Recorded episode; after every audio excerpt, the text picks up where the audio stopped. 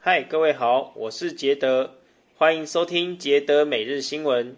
今天是二零二零年十二月十五日，为各位播报昨天的头条新闻。行政院长苏贞昌昨天参访台湾漫画基地，说要购买原创漫画送给孙女。在结账的时候，被媒体拍摄到收银机上面打了行政院的统编。对此，苏贞昌的回应是：有人多此一举，他事前不知情，希望外界不要炒作。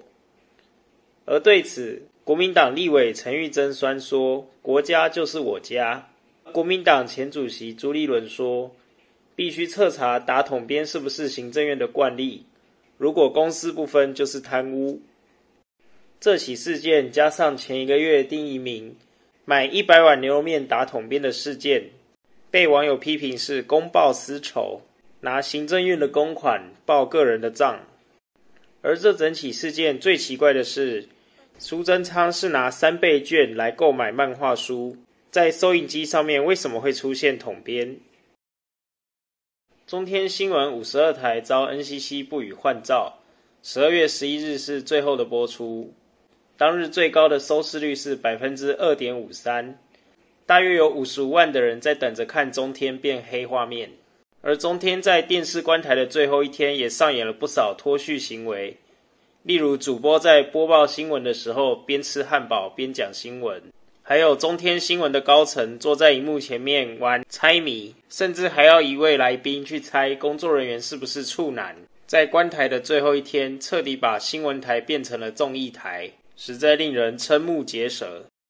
接着关注国际消息，根据印度时报报道，台湾科技大厂纬创位于印度的工厂于十二日发生暴动，警方目前已经逮捕上百人。而据纬创工厂所说，目前损失金额已高达十六点七亿台币，许多设备也被工厂里的员工破坏。纬创公司是 Apple 旗下的 iPhone 代工厂，因此也引起了 Apple 的高度关注。动漫速报：《鬼灭之刃》剧场版《无限列车篇》票房已经达三百零二亿，观影人次达到两千两百五十四万人。目前票房已经排上日本电影的第二名，距离第一名的《神隐少女》三百零八亿日元只差了八亿日元。电玩快报：于上周发行的《Cyberpunk 2077》因为 bug 太多以及游戏优化不佳，在昨天发表声明说，针对加机玩家，他们愿意提供退款服务。而 PC 版本因为有发行新的更新档，应该有修掉比较严重的 bug。游戏公司 CD Projekt 也向玩家致歉。